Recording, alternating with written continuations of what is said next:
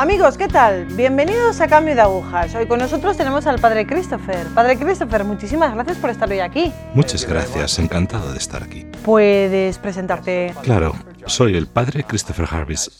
Soy de Estados Unidos, diócesis de Michigan. Si conoces la geografía de Michigan, sabrás que se parece a una mano. Así es como conocemos a Michigan, es lo que nos diferencia de otros estados, pues mi diócesis está ahí arriba, en el norte. ¿Puedes contarnos un poco cómo era tu familia, cómo era tu fe anteriormente, de niño? Claro. Nací en un pueblo pequeño. Siempre digo a la gente que realmente es un pueblo muy pequeño, unos 5.000 habitantes. Poca gente en el pueblo. Eh, de unos buenos padres católicos. Tenía un hermano y dos hermanas mayores que yo, mucho mayores. Mi hermano es el más cercano a mí y tiene 13 años más que yo. Eso significa que era como un hijo único, pero con hermanos guays que hacían cosas geniales conmigo. Nos divertíamos mucho como familia, con mucha fe. Especialmente mi madre era una mujer de oración. Rezaba el rosario siempre, siempre me inculcó la devoción a la Virgen María. Recuerdo estar rezando el rosario desde que era muy pequeño. No siempre me gustaba. Tengo que admitir que cuando era pequeño no me gustaba estar de rodillas mucho tiempo rezando el rosario, pero mirando atrás fue una buena infancia y vida familiar. Decías que te rebelabas un poco contra esto. Cuando eras niño, ¿sentías la fe como algo tuyo? Sí, esa es una pregunta muy interesante. Y sabes, cuando era joven estaba rodeado de cosas católicas. Tuve buenos padres católicos, como ya he dicho, pero era solo era un artículo de la fe. Era una verdad que me enseñaron, pero nunca, nunca empezó a florecer en mi corazón. Así que para mí la fe de mi infancia era algo, pues que tienes que hacer, tienes que ir a misa. No es que odiara ir a misa, no. Pensaba tampoco me muero de ganas de salir de esta casa para dejar esta fe, no. En absoluto amaba a mi familia, solo que no amaba la iglesia, porque al Señor creo que yo lo tenía un poco alejado de mí. Me interesaban otras cosas, era el típico chico, pensaba en, bueno, vas teniendo ciertas libertades cuando vas creciendo. Recuerdo el primer, oh sí, soy libre, cuando tuve mi primera bicicleta mi propia bicicleta que compré con mi propio dinero. Tenía unos 13, 14 años y podía ir a todas partes, era libre, ¿no? Después, cuando me saqué el carnet de conducir, dejé la bicicleta y tuve un coche, mi coche, y podía conducir por ahí. Entonces, mirando atrás, veo que no había mucha apertura para dejar que Dios me tocara. Estaba más interesado en el deporte, salir con mis amigos, o ser libre como tener un coche y conducir. Como es un pequeño pueblo, recuerdo que cogíamos el coche y hacíamos two tracking. ¿Sabes lo que es? Two tracking es como Cogíamos el coche y conducíamos por los bosques y los coches no van muy bien por los bosques, así que conduces muy rápido y vas cogiendo un montón de baches y te llenas de barro. Yo era como un, ¿sabes lo que es un redneck? Era como un chico de campo, de pueblo que se divertía haciendo cosas así. La fe no era central para mí, aunque me rodeaba por todas partes, no la dejé penetrar en mí. No sé si me explico. Vale, entonces entiendo que la fe digamos que no era algo profundo, no era algo arraigado en ti. ¿En qué momento crees que se pone a prueba esta fe que tú tienes? ¿En qué momento se evalúa? Creo que empezó... Bueno, tuve problemas cuando estaba en el instituto porque yo era más o menos un buen chico, seguía las reglas, volvía a casa cuando debía, iba a la iglesia, obedecía a mis padres, pero una vez solo fueron pequeños problemas, pero nunca problemas grandes. Sin embargo, una vez que me gradué del instituto, las cosas cambiaron. Mis padres eran mayores, como dije, mis hermanos eran mucho más mayores que yo. A mí me tuvieron tarde. Mi padre estaba a punto de jubilarse cuando me gradué del instituto. Cuando se jubiló, se mudó con mi madre a unas dos horas del sitio donde crecí para poder estar más cerca de mis hermanos que por aquel entonces ya estaban todos casados y tenían hijos. Claro, mis padres tenían que estar cerca de sus nietos. Ellos se mudaron allí. Yo estaba pues enfadado porque quería quedarme con mis amigos, especialmente el primer verano después de mi graduación. Pensaba, caray, quiero quedarme aquí con mis amigos, todos se lo van a pasar bien. Además había una playa donde vivía. Entonces lo que pasó es que cuando mis padres se mudaron, pasé el primer verano en ese pueblo. Y ahí fue cuando tuve la tercera libertad. ¡Wow! No tengo toque de queda. No tengo a nadie que bueno, soy libre para hacer lo que quiera, ¿no? Tenía esa idea de, este es un cambio genial, ahora puedo divertirme e ir donde quiera. No me detuve a considerar, esto no es bueno para mí, no me beneficiará en el futuro. Solo pensé en ese momento, ¿esto es divertido? Empecé una relación impura con una chica ese verano, incluso pensando, sé que mi madre me ha dicho que no debería hacer esto, mi madre y mi padre me inculcaron esta fe. Sabía que no era correcto, pero estaba matando mi propia conciencia, presionándola. Esto es bueno, me estoy divirtiendo, y me justificaba apartándola. Así fue cuando intencionalmente dije, no puedo vivir mi fe, la fe católica, y esta vida al mismo tiempo. No pueden estar juntas. Entonces comencé a alejarme de la fe. Fue más que nada porque me sentía culpable, pero lo hice.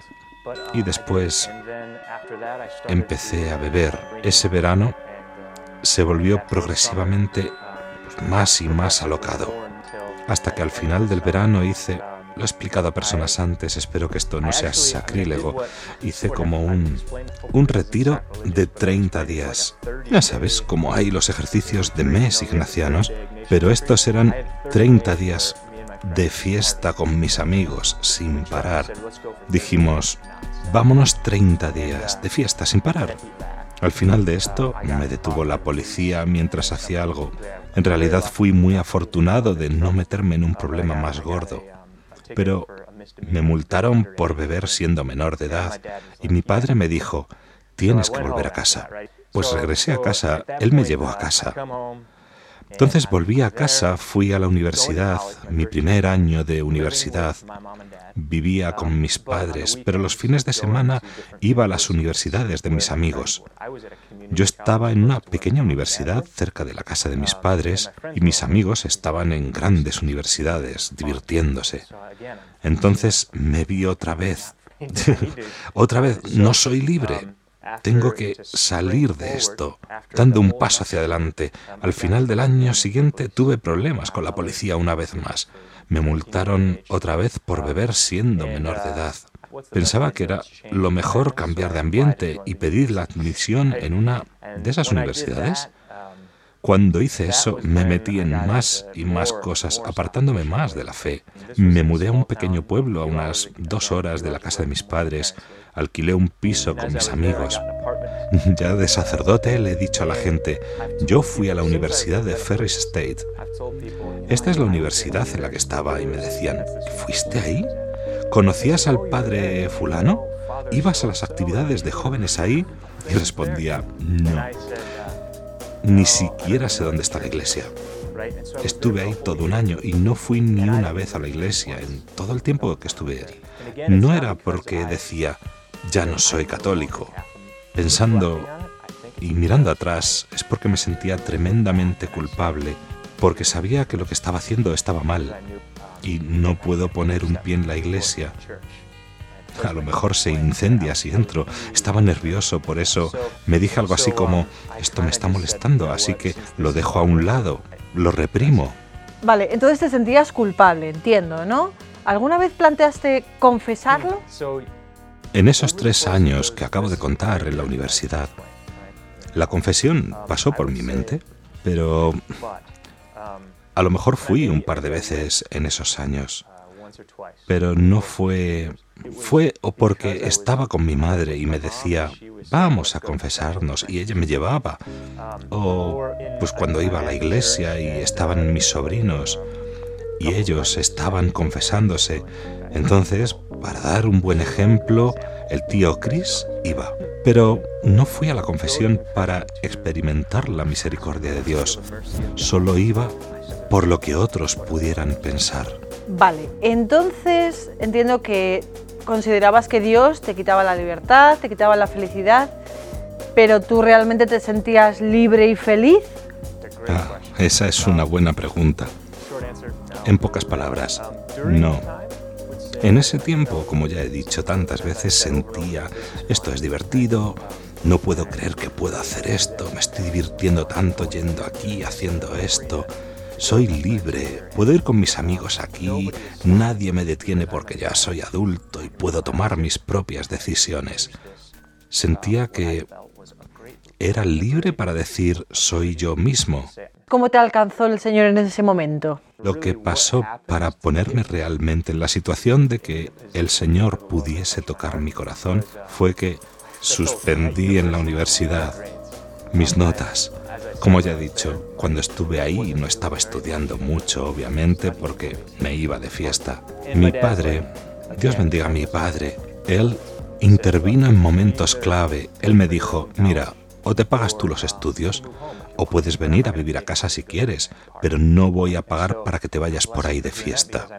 Entonces, que Dios lo bendiga por hacerlo porque volví a casa y dejé la universidad por un tiempo. Estuve estudiando ingeniería esos tres años. Simplemente lo dejé, pero seguí atascado en mis malas costumbres de beber y las drogas, porque todavía lo hacía. Trabajaba en la construcción y solo el fin de semana salía con mis amigos. Así que estoy en casa y, bueno, ¿qué pasó? Pues un día viene mi madre y me pregunta, ¿por qué no vienes a la adoración eucarística, a rezar ante el Señor expuesto en el Santísimo Sacramento, en la Eucaristía? Ella tenía su turno de adoración. Hay adoración 24 horas. El Señor está expuesto todo el día. Cada persona se apunta en una hora. Ella tenía su turno y me preguntó, ¿por qué no vienes? Era mi cumpleaños, cumplía 23 años. Sabes, Chris Jarvis cumple 23 años. No quería ir a la adoración con mi madre en mi cumpleaños. Ella me pidió, por favor, ven, por favor, ¿por qué no vienes? Y no paraba de preguntarme. Y ¿Fue la primera vez que fuiste? Vale. No, probablemente había ido un par de veces antes, pero a lo mejor una o dos veces. Sin embargo, esta vez decidí ir de hecho, decidí también rezar, no solo ir para complacer a mi madre. Como cuando iba a confesarme por complacerla, esta vez fui para rezar. Tuve una pequeñísima intención de desafiar al Señor porque estando allí me arrodillé y le dije, si tú realmente estás aquí en el Santísimo Sacramento, dime qué debo hacer con mi vida, muéstramelo. Estaba esperando a que él me hablase claramente, que se me apareciera. Esta es tu oportunidad, te la estoy dando. No era consciente, pero lo que estaba detrás era, si él no responde, que no lo va a hacer porque nunca me ha respondido, ¿puedo dejar todo aquí? No dejar la fe, pero puedo estar convencido de que Dios realmente realmente no se preocupa por mí. Quizá hay un Dios ahí arriba, pero lo estoy poniendo a prueba. Me tiene que decir qué quiere que haga con mi vida. Bueno, pasó media hora y nada, estuve realmente rezando por media hora. Pensaba, aquí lo tienes, la respuesta de siempre. Me senté y me incliné hacia mi madre y le dije, mamá, vámonos. Y me dijo, todavía queda media hora, tenemos que quedarnos. Mira, toma, lee esto. Y me dio un Magnificat, una revista que publican en Estados Unidos también. Se ha difundido un poco por todo el mundo. Tiene las lecturas de la misa y al final de cada día una explicación sobre un beato o un santo que tiene relación con ese día. Recuerda, ese día cumplía 23 años. Me llamo Christopher. Abro la revista para matar el tiempo hacia el final de la hora santa y vi 4 de marzo, mi cumpleaños. ¿Cuál será el santo del 4 de marzo? Veamos. Lo abrí y era el beato Christopher Bales. Anda, tiene mi nombre, Beato Christopher Bales. Nunca he oído hablar de él. Leí un poco de él. Era un mártir inglés. Él vino a Roma. De hecho, estudió en Roma. Lo ordenaron, regresó a Inglaterra y murió mártir, llevando la fe allí. Y leí la última frase que decía, el beato Christopher Bales fue ordenado sacerdote a los 23 años. Cuando leí eso, no fue que escuchase una voz fuerte, pero oí en mi alma lo más fuerte y claro que podría ser. Quiero que seas sacerdote, quiero que seas sacerdote. Esto estaba muy lejos de mis planes. Mi madre solía decir, podría ser sacerdote, rezaré para que seas sacerdote. Y las señoras mayores de la iglesia me decían cuando era pequeño, serías un gran sacerdote. Pero definitivamente eso no estaba en mis planes. Estaba sobresaltado, estaba pálido y luego se lo dije a mi madre porque ella veía que estaba pálido y me preguntó, ¿qué pasa? Se lo conté y ella comenzó, oh, oh Dios mío. Creo que a lo mejor estaba rezando, por eso en ese momento le dije, no lo sé, uh, no quiero ser sacerdote. Me dijo, ¿por qué no vas y hablas con un sacerdote sobre esto? Y dije, no, no voy a hacer eso, no puedo hacerlo, mamá. Ella dijo, mira, debes hacerlo, debes ir a hablar con un sacerdote. Y me dije, vale, voy a hacer un trato. En ese momento había dejado la universidad. Estaba solicitando plaza en otro curso para terminar mis clases y dije, si no me aceptan en ese curso, hablaré con un sacerdote. Dos días después me llamaron y me dijeron, no vamos a ofrecer el curso, no hay suficientes personas para hacerlo, lo sentimos, no podemos. Entonces tenía que hacer mi parte del trato. Fui a hablar con un sacerdote, le conté toda la historia y fue genial. Él me dijo, mira, no creo que debas ir ahora al seminario. Lo que tienes que hacer es dejar de beber, dejar de las drogas, confesarte, empezar a rezar, ir a misa y tomar en serio tu fe. No puedes discernir sin una vida de sacramentos y sin estar en gracia. Y yo no estaba en gracia. Si me hubiera muerto durante alguno de aquellos años, gracias a Dios que no, si me hubiera matado, me habría perdido porque no estaba en gracia. Pero él me dijo, tienes que volver a la vida de la gracia, tienes que rezar, tener una relación con Dios. Pero, ¿qué hice? Me levanté, salí de allí, cerré la puerta y pensé, menos mal, no me ha dicho que tengo que ser sacerdote, puedo borrar esto de mi mente. Literalmente lo aparté. Pero sí hice una cosa de lo que me dijo. Me dio una oración al Espíritu Santo y me dijo, reza esto todos los días. Lo hice. La recé todos los días. Y avancé rápido durante dos años, tres años. Había ido a la universidad y obtenido aquel título de aquel curso porque al año siguiente me llamaron y me dijeron, hay más gente, ¿todavía te gustaría hacerlo? Sí. Fui, me saqué el título, trabajé en la construcción, puse los pies sobre la tierra y luego tomé una gran decisión. Entonces, en esos dos años, ¿el único consejo que seguiste de ese sacerdote ¿Fue rezar o ya comenzaste una vida de gracia? Dios es tan paciente, tan paciente con nosotros. Regresé a la misma capilla donde tuve la primera llamada al sacerdocio. Esto era cuatro años después. Regresé porque quería estar ahí, no porque me llevó mi madre. Estaba ahí rezando y le dije, Señor, no entiendo. ¿Qué quieres que haga? He cambiado mi vida. He dejado mis adicciones. Estoy intentando asentarme, tener una familia. Esto es bueno. De nuevo me senté, cogí mi Biblia, una Biblia comentada. Yo no era de esas personas que cogen y abren la Biblia al azar y dicen, Señor, háblame. No estaba haciendo eso, solo la abrí porque quería leer la Biblia. La abrí en Ezequiel. Había pasado algunas páginas. Voy a leer a Ezequiel el profeta, nunca lo había leído.